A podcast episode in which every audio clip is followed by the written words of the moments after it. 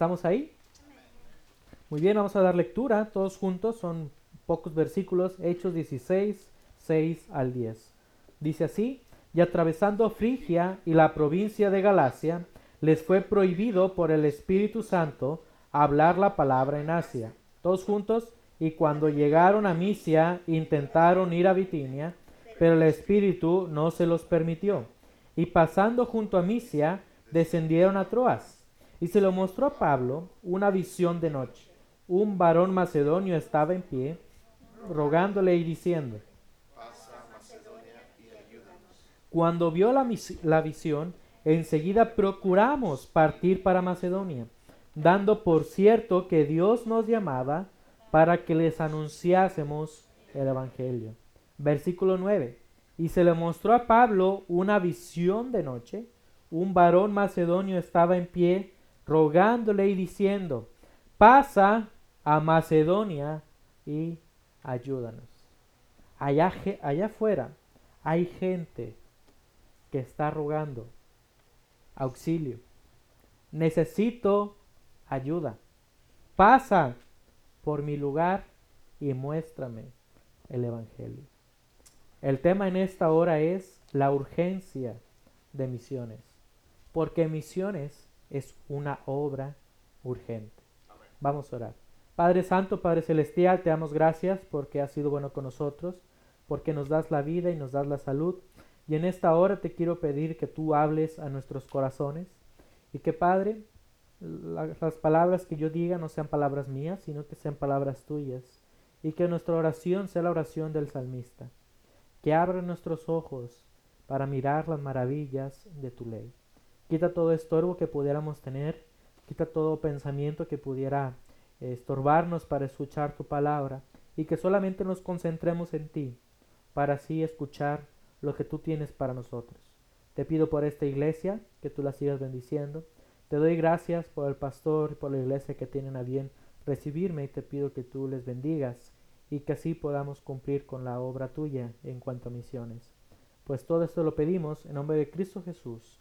Amén. Pablo está por empezar su segundo viaje misionero. El primer viaje misionero lo vemos en Hechos 13, 1 al 3. Quien envía a Pablo es la iglesia de Antioquía. Antioquía es la primera iglesia en toda la historia de la iglesia que envía misioneros. Y eso lo vemos en Hechos 13, 1 al 3. No fue Jerusalén quien envió eh, misioneros. La primera iglesia que envió misioneros fue a Antioquía. Pablo y Bernabé estuvieron allí un año, según Hechos 11, 26. Dice, y pasaron allí un año y se les llamó a los discípulos por primera vez cristianos. En ese lugar fundaron una iglesia y al pasar un año, no fue mucho tiempo, enviaron a Pablo y Bernabé a su primer viaje misionero. Eso fue aproximadamente en el año 45-46 de nuestra era. ¿Qué fue lo que pasó? Pablo y Bernabé salen al, al continente de Asia para llevar el Evangelio a ciertos lugares. Pero hubo una profecía. En Hechos 11:29 en adelante vemos que unas personas profetizaron que iba a haber cierta hambre en Judea. ¿Y qué fue lo que pasó? Pablo y Bernabé fueron a Judea para entregar una ofrenda a estas personas que estaban teniendo hambre. Una gran hambre fue registrada, algunos datos históricos. Posteriormente, ellos terminan su primer viaje misionero en Hechos 14, 26 en adelante, y ellos regresan a Jerusalén. Se le llama en Hechos 15 el concilio en Jerusalén. Ellos están ahí por un tiempo, y Pablo regresa con Bernabé a Antioquía. Gracias. Eso lo vemos en Hechos 15, 40 eh, y 41 que salen nuevamente a su segundo viaje misionero. Y Pablo, al empezar su viaje misionero, no sabe a dónde ir.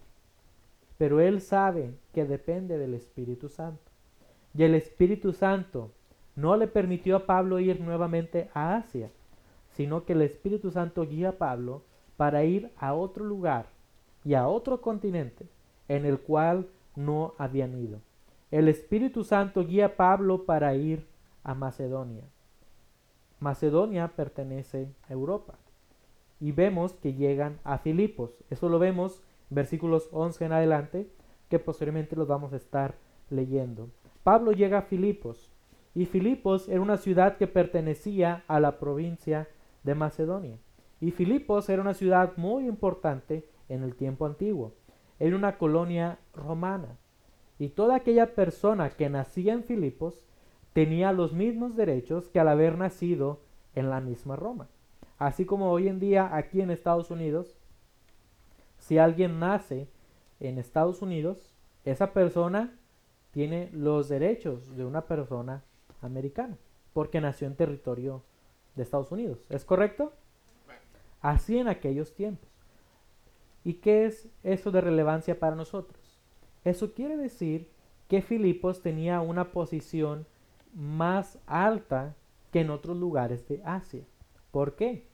Porque eran ciudadanos romanos. Tenían un mejor estatus, tanto social, pero también económico. Y esto nos habla mucho del intelecto que ellos quizá pensaban que tenían. Quizá se sentían superiores. Pero lo que sí sabemos es que hasta cierto punto en Filipos se vivía el racismo. Y más adelante vamos a ver el por qué había racismo. Al punto que quiero llegar es que en este lugar guía el Espíritu Santo a Pablo para ir y predicar el Evangelio. Y en Filipos, que era una provincia de Macedonia, no había conocimiento de Dios. Veamos lo que dice versículos 11 en adelante. Zarpando pues de Troas, vinimos con rumbo directo a Samotracia y el día siguiente a Neápolis. Y de allí a Filipos. ¿A dónde llegó Pablo y Bernabé? Perdón, Pablo, Bernabé no estaba con él en su segundo viaje. A Filipos, que es la primera ciudad de la provincia de Macedonia y una colonia. Y estuvimos en aquella ciudad algunos días. Y un día de reposo salimos fuera de la puerta, junto al río. Es interesante que dice un día de reposo. Pablo en su primer viaje misionero, cuando llegaba a una ciudad, él procuraba ir en primer lugar a las sinagogas.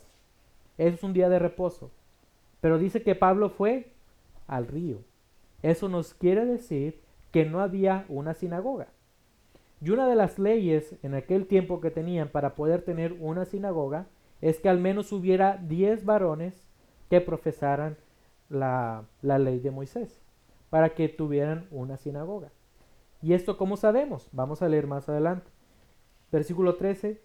Salimos fuera de la puerta junto al río, donde solía hacerse la oración, y sentándonos hablamos a las mujeres que se habían reunido. ¿Qué es lo que, vemos aquí? Que no había conocimiento de Dios. No había ni siquiera conocimiento de la ley de Moisés. No había ni siquiera diez hombres que profesaran, que creían en Dios. No había absolutamente nada de conocimiento de Dios. Y en este lugar es quien es el Espíritu Santo guía a Pablo. ¿Y por qué es una obra urgente misiones? Es lo que vamos a ver en esta hora. En primer lugar, es una obra urgente porque es una obra del Espíritu Santo. Pablo dependía del Espíritu Santo. Y el Espíritu Santo tenía una obra especial para Pablo. Vemos en Hechos 9, eh, cuando el apóstol Pablo se convierte, que él tiene un llamado específico. Y es una obra del Espíritu Santo porque en primer lugar el Espíritu Santo es quien guía.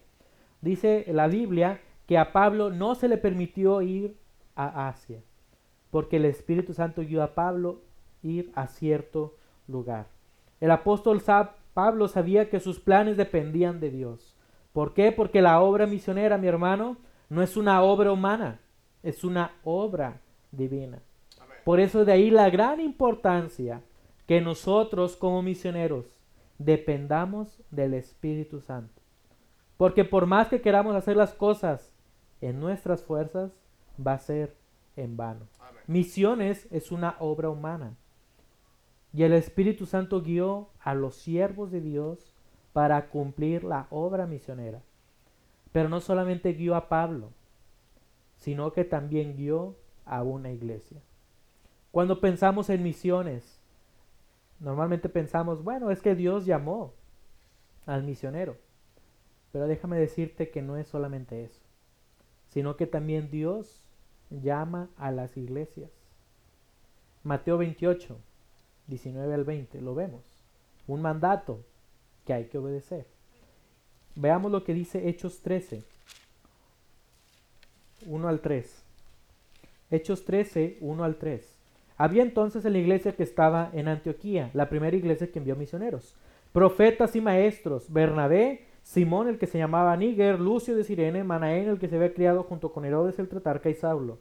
Ministrando estos al Señor y ayunando, dijo el Espíritu Santo, apartadme a Bernabé y a Saulo para la obra a los que a que los he llamado. Entonces, habiendo ayunado y orado, les impusieron las manos y los despidieron.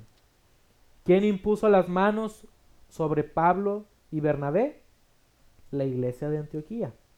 Dios guió a Pablo y Bernabé a iniciar su primer viaje misionero y la iglesia estuvo de acuerdo. La iglesia no retuvo a Pablo y Bernabé. Ellos sabían que Dios tenía un llamado especial para ellos y ellos no se querían oponer porque Dios les llamó. Y si uno se opone al llamado de Dios hacia un siervo, se opone directamente hacia Dios. Y la iglesia lo que hace, acepta ese llamado. Sí, ellos fueron, ellos son llamados, pero nosotros como iglesia debemos de enviarlos. Veamos lo que dice Hechos 14, 24 en adelante. Hechos 13, su primer viaje, Hechos 14, cuando termina el primer viaje. Pasando luego por Pisidia vinieron a Panfilia, y habiendo predicado la palabra en Pergue descendieron a Atalía.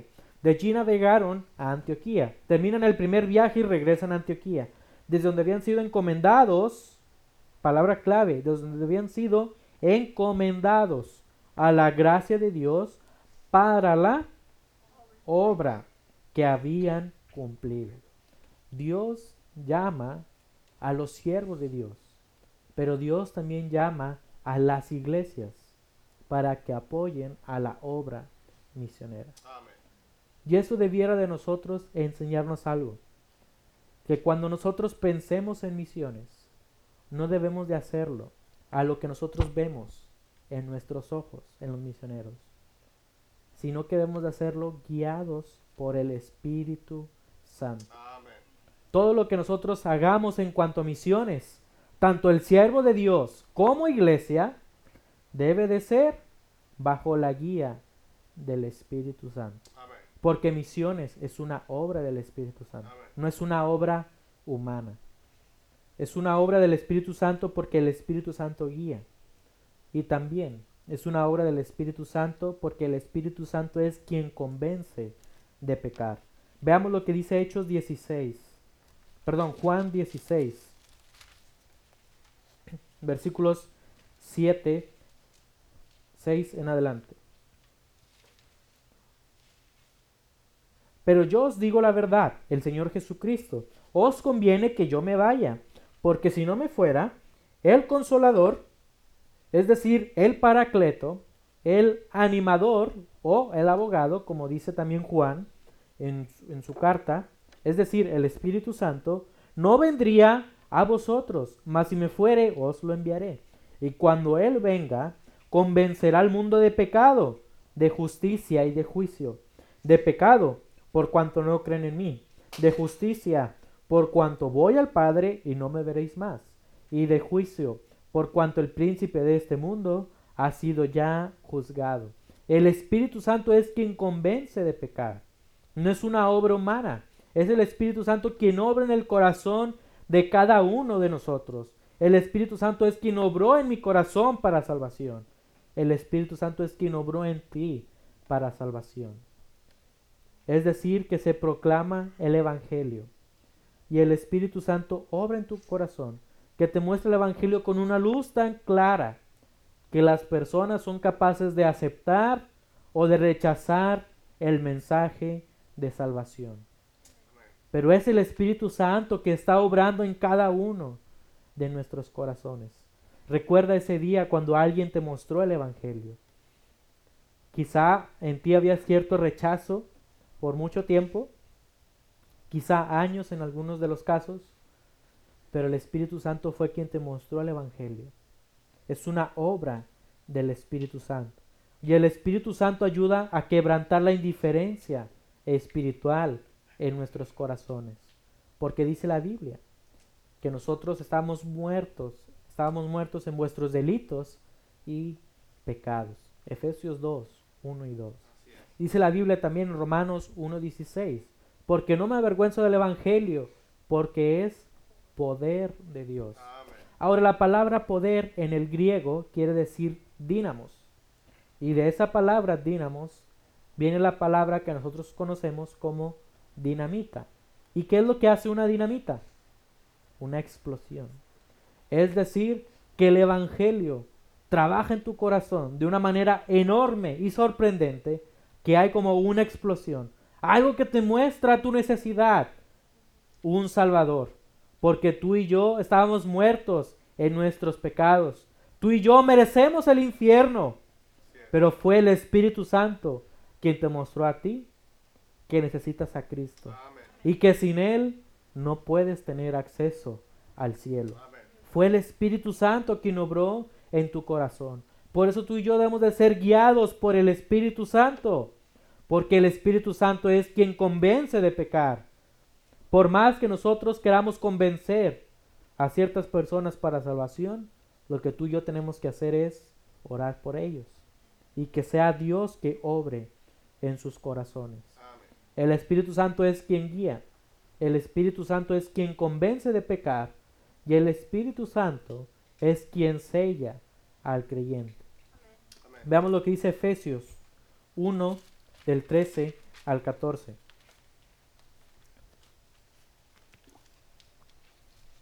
Efesios 1, 13 al 14. En él también vosotros, es decir, en Cristo, habiendo oído la palabra de verdad, el evangelio de vuestra salvación, y habiendo creído en él, fuiste sellados con el Espíritu Santo de la promesa.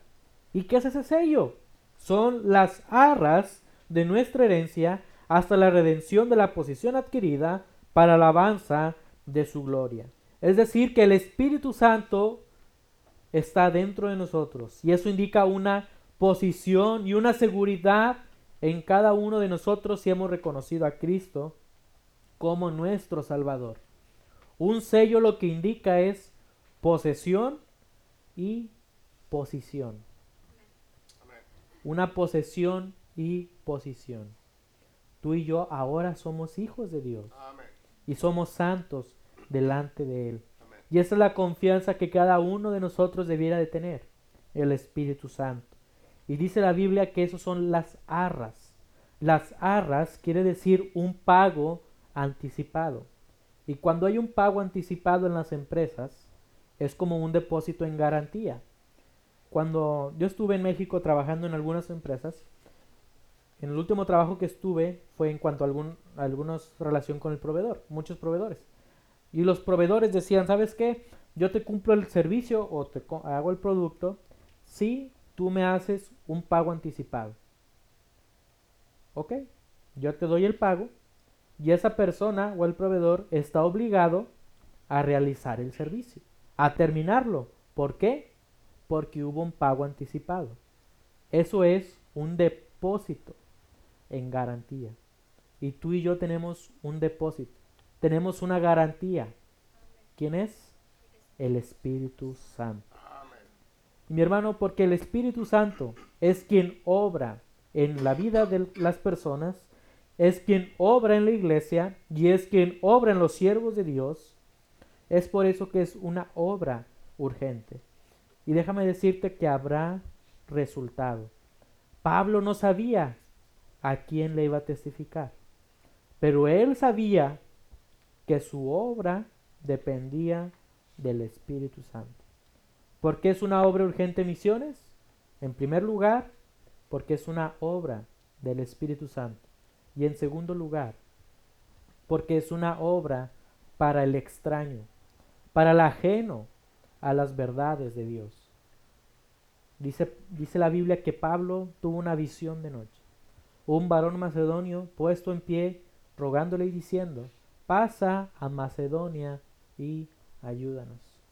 Y Pablo, obediente a la voz del Espíritu Santo, él sale y va hacia Europa. Llega a Filipos y empieza a mostrar el Evangelio. Él no sabía a quién le iba a testificar, pero él sabía que había alguien a quien mostrarle el Evangelio. ¿A quién le muestra el Evangelio el apóstol Pablo? En primer lugar, le muestra el Evangelio a una persona extranjera. Veamos lo que dice versículo 14 en Hechos 16. Hechos 16, 14 en adelante. Entonces, una mujer llamada Lidia, vendedora de púrpura de la ciudad de Tiatira, que adoraba a Dios, estaba oyendo. Estaba oyendo cuando Pablo estaba junto al río predicando el Evangelio. Y el Señor abrió el corazón de ella para que estuviese atenta a lo que Pablo decía. Y cuando fue bautizada y su familia, nos rogó diciendo, si habéis juzgado que yo sea fiel al Señor, entrad en mi casa y posad. Y nos obligó a quedarnos. ¿A quién le mostró el Evangelio el apóstol Pablo? En primer lugar, a una persona extranjera. Le muestra el Evangelio a Lidia y nos dice que Lidia era de la ciudad de Teatira. Y nos dice la Biblia que Lidia vendía púrpura y la púrpura era un producto muy preciado, de mucho costo en aquellos tiempos. Y esto nos quiere decir algo muy importante, que Lidia tenía un buen estatus económico. Lidia era una mujer extranjera, no pertenecía a Filipos, no tenía las mismas leyes o no tenía las mismas eh, obligaciones de un romano, pero ella fue a Filipos, ella vende su producto, era una persona de altos recursos económicos y también dice la Biblia que tenía casa propia. Le dice a Pablo y al equipo, vayan a descansar a mi casa. Tenía una familia. Y les muestra a Pablo el Evangelio. Pero vemos que Lidia era una persona de altos recursos económicos. déjame decirte que el Evangelio es para todos. Sin importar su estatus social, su nivel adquisitivo, tú y yo debemos demostrar el Evangelio a toda persona. Por eso de ahí la importancia. Yo creo que es muy importante que nosotros como jóvenes o que los jóvenes tengan estudios para que lleven el Evangelio a aquellas personas. En un estatus quizá de política o en algún estatus en alguna empresa. Necesitan el Evangelio esas personas. Pablo no sabía quién le iba a testificar, pero le muestra el Evangelio a una persona de altos recursos. Y en segundo lugar, Pablo le predica a una mujer extranjera y en segundo lugar a una mujer endemoniada. Veamos versículos 16 en adelante. Aconteció que mientras íbamos a la oración, nos salió al encuentro una muchacha que tenía espíritu de adivinación, la cual daba gran ganancia a sus amos, adivinando. Esta, siguiendo a Pablo y a nosotros, daba voces diciendo, Estos hombres son siervos del Dios Altísimo, que, quienes os anuncian el camino de salvación. Y esto lo hacía por muchos días. Mas desagradando a Pablo, éste se volvió y dijo al espíritu, Te mando en el nombre de Jesucristo que salgas de ella. Y salió en aquella misma hora. Había una mujer que era una esclava. Era una persona que no solamente era una esclava, sino que también era poseída. Una mujer que tenía dos tormentos. En primer lugar, un tormento físico. Personas eran dueñas de ella. Ella no tenía voluntad propia. Ella solamente dependía de lo que sus amos le dijeran. No tenía voluntad propia. Y en segundo lugar, también era poseída por un demonio, un tormento espiritual. No podía controlar su vida física, ni tampoco su situación espiritual. Y vemos que el apóstol Pablo está en este lugar. Y en lo personal yo creo que a ella le testifica. Y Pablo lleva el mensaje a esta mujer endemoniada. Y dice la Biblia que esta mujer endemoniada, dice versículo 17, que decía, estos hombres son siervos del Dios Altísimo, quienes os anuncian el camino de salvación. Esto lo decía de una forma de sarcasmo, una forma de poder identificar a las personas. Había una creencia en aquellos tiempos que cuando una persona poseída conocía el nombre de la otra persona, un ejemplo, ¿cuál es tu nombre? ¿Cómo? Melvin. ¿Y tu nombre? Eduardo. Eduardo. Un ejemplo, no quiero decir que un cristiano pueda ser poseído. Una persona que ha aceptado a Cristo, el Espíritu Santo viene a morar dentro de él y nunca más puede ser poseído por un demonio. Amén. Supongamos que Melvin, correcto, ¿verdad? Que Melvin era una persona poseída por, el, por un demonio. Y él sabe el nombre de Eduardo, ¿verdad?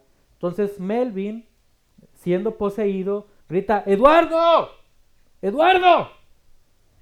¿Qué es lo que se creía en aquel tiempo? Se creía, o un conocimiento que ellos tenían de tradiciones, es que si Melvin sabía el nombre de Eduardo, los demonios podían tener control ahora también sobre Eduardo. Es por eso que vemos en los evangelios que Jesús dice a los demonios, o sea, cuando habla con los demonios, que los demonios saben quién es Jesús, porque los demonios querían tener cierto poder aún sobre Jesús. Pero sabemos que esto no es posible, porque Dios es más poderoso. Al punto que quiero llegar es que había oposición, no solamente, vamos a ver que no solamente legal en cuanto al gobierno, sino que también espiritual. Y Pablo, sabiendo que los demonios querían tener control, muestra el Evangelio a esa mujer endemoniada. Y dice la Biblia que el demonio salió. Ahora no sabemos si esta persona en realidad fue salva o no. En lo personal yo creo que sí. ¿Por qué? Porque una de las maneras en las cuales un demonio no puede estar dentro de una persona es el Espíritu Santo. Y viene cuando aceptas a Cristo en tu corazón. Pero Pablo le testifica a una mujer endemoniada, a una mujer de altos recursos, a una mujer olvidada por el mundo, a una persona menospreciada, a una persona que para el mundo no tenía ningún valor una persona aislada, que nadie le prestaba atención. Pablo le muestra el Evangelio. Eso debe enseñarnos algo a nosotros. Que el Evangelio sí, es para personas de un estatus eh, posicionalmente grande, pero también para personas de un estatus social más bajo. Y no debemos de hacer distinción entre estas personas, porque es el mismo mensaje de salvación. Y también hubo una tercera persona a la que Pablo, según la Biblia, le muestra el Evangelio. Es al carcelero. Esta mujer endemoniada sale el demonio y sus amos se enojan, se enfurecen y son romanos. Van ante las autoridades de Roma y les dicen, hay hombres que están haciendo rebeldía, están en rebeldía, están rebelando el pueblo contra nosotros están haciendo cosas que no es bajo nuestras leyes. Y van ante las autoridades y las autoridades encarcelan a Pablo. Versículo 22. Y se agolpó el pueblo contra ellos y los magistrados, rasgándole las ropas, ordenaron azotarles con varas. Después de azotarles mucho, los echaron en la cárcel, mandando al carcelero que los guardase con seguridad. La primera persona a la que Pablo le muestra el Evangelio es Lidia, extranjera, la endemoniada y ahora el carcelero. Una persona que se esmeraba por hacer el bien. Una persona que solamente tenía una orden. ¿Cuál es la orden que le dieron los magistrados? Dice versículo 23, mandando al carcelero que los guardase con seguridad ponlos en la cárcel con seguridad. Pero veamos qué fue lo que hizo el carcelero. Versículo 24, el cual, recibido este mandato, los metió en el calabozo de más adentro. ¿Cumplió lo que les dijo? Sí, pero no solamente eso, sino que también dice, y les aseguró los pies en el cepo. Es decir, que el carcelero se esmeró por hacer todavía más allá de lo que le pidieron. Los magistrados solamente le dijeron, encarcélalos, manténlos con seguridad. Y el carcelero dijo, ah, bueno, quiero hacer más allá, para quizá para que los magistrados son los que me están dando la orden, para que vean que yo cumplo con la ley romana. ¿Qué es lo que hace el carcelero? Los mete en el calabozo, en la parte más profunda de la cárcel, y no solamente eso, ya no podían escapar, estaban en el calabozo, sino que dice la Biblia que le pusieron el cepo. El cepo era un artefacto de madera que se ponía tanto en las manos como en el pie, en los pies, y una persona no podía caminar, estaba literalmente inmóvil, solamente podía estar así. Pero también les pusieron cadenas. Y vamos a ver más adelante por qué había cadenas. Pero ¿cuál fue la orden del carcelero? Ponlos en la cárcel, guárdalos con seguridad. Y el carcelero hizo aún más allá de lo que le pidieron. Una persona que se esmeró por hacer el bien aún más allá. Versículo 25. Pero a medianoche, orando Pablo y Silas, cantaban himnos a Dios y los presos los oían. Entonces sobrevino de repente un gran terremoto, de tal manera que los cimientos de la cárcel se sacudían, y al instante se abrieron todas las puertas y las cadenas de todos se soltaron. Es decir, que Pablo y Silas estaban en el calabozo, tenían un cepo y aparte tenían cadenas. Versículo 27. Despertando el carcelero y viendo abiertas las puertas de la cárcel, sacó la espada y se iba a matar, pensando que los presos habían huido. Había una ley en aquel tiempo en Roma que cuando un carcelero, a un carcelero se le fugaba un preso, este carcelero debía de morir. Y esta persona, sabiendo que iba a morir porque todos, según él, habían escapado, él se iba a suicidar con su espada. Pero pasó algo muy importante. Versículo 28. Mas Pablo clamó a gran voz diciendo, No te hagas ningún mal, pues todos estamos aquí. Él entonces, pidiendo luz, se precipitó adentro y temblando se postró a los pies de Pablo y de Silas, y sacándolo les dijo, Señores, ¿qué debo hacer para ser salvo?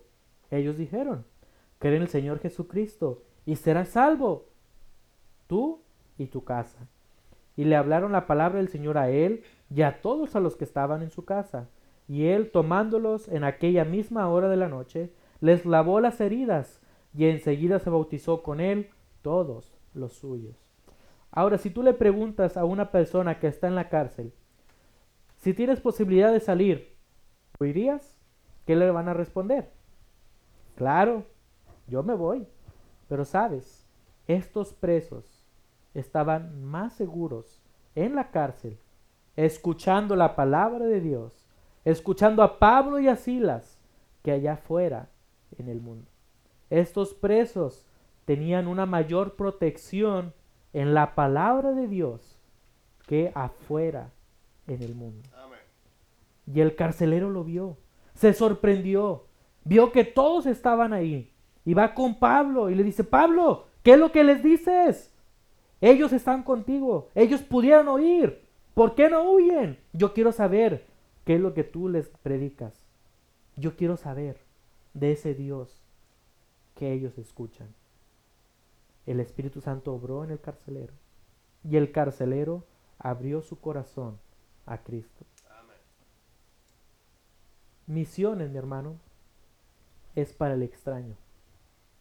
Pablo no sabía quién le iba a predicar pero él sabía que había que llevar el Evangelio a alguien, a una persona de altos recursos, a personas olvidadas en el mundo, en el lugar más escondido de la tierra, en el lugar donde quizá, donde solamente hablan un dialecto y son 20, 30 personas, en el lugar quizá donde hay influencia demoníaca, pero también a personas que se esmeran por hacer el bien. Así como en nuestros días, quizá hay mayordomos, porque sé que aquí les llaman mayordomos, que tienen a su mando ciertas personas. Ah, yo soy el mayor, mayordomo, quiero hacer algo mejor para que me puedan ver y yo tener una posición mejor. Allá afuera en el mundo hay personas que creen que haciendo el bien van a obtener el favor de alguien, pero se olvidan del favor de Dios. Misiones es para todos. Y vemos que se cumple la palabra de Dios, que tú y yo que debemos de predicar el Evangelio a toda criatura. Y Pablo lo cumplió. Llevó el Evangelio a toda criatura. Porque es una obra urgente misiones. Porque es una obra del Espíritu Santo. Porque es una obra para el extraño. Y en tercer y último lugar, rápidamente. Porque es una obra para el enviado. Versículo 10 de Hechos 16. Cuando vio la visión, enseguida procuramos. Quien escribe el, el, libro de los Hechos es Lucas. ¿Quién estaba con Pablo? Lucas, también estaba Silas, Hechos 16, 19, y también estaba Timoteo. Eran cuatro personas. Pablo, Timoteo, Lucas y Silas. Dice, procuramos, hablando en plural, partir para Macedonia. Misiones es una obra por el enviado de Dios. Misiones es una obra por el enviado de Dios. Y Pablo tenía un llamado directamente de Dios. Y eso lo vemos en Hechos 9:15, que Dios tiene un llamado especial para Pablo, que iba a predicar el Evangelio para los reyes y gobernantes y a los gentiles. Pablo tenía un llamado. Pero como lo mencioné al principio, no solamente es un llamado para Pablo y su equipo, sino que es un llamado para la iglesia. Y la iglesia lo hizo. Porque misiones es un trabajo en equipo. Misiones no se puede hacer solamente con misioneros que vayan al campo, sin iglesias que no oren por él, sin iglesias que no apoyen económicamente. Porque lo que más se requiere también es la oración. Realmente tú y yo no sabemos el trasfondo. Bueno, yo sí el trasfondo mío. Pero a veces nosotros no sabemos el trasfondo del que viven los misioneros. Una gran, hasta cierta manera, oposición, en algunos de los casos, y en otras maneras, dificultades económicas y a veces espirituales. Y eso vamos a apoyarlo, vamos a poder apoyarles si oramos por ellos. Es un trabajo en equipo. Y quien apoyó a Pablo fue la iglesia de Antioquía. Y la iglesia de Antioquía estuvo dispuesta a apoyar a Pablo. Y sabes, no solamente fue la iglesia de Antioquía, sino que también fue la iglesia que el apóstol Pablo fundó en Filipos. Es una obra por el enviado, misiones el enviado de Dios, el misionero. Pero se cumple a través de iglesias que apoyen la obra misionera. Y mi hermano, a veces quizá pensamos, pero ¿por qué apoyar misiones? Quizá en un lugar no va a haber gran resultado, quizá no va a haber miles de personas que van a ser salvas, pero va a haber personas salvas y va a haber resultado últimos dos pasajes, vayamos, vayamos a Filipenses.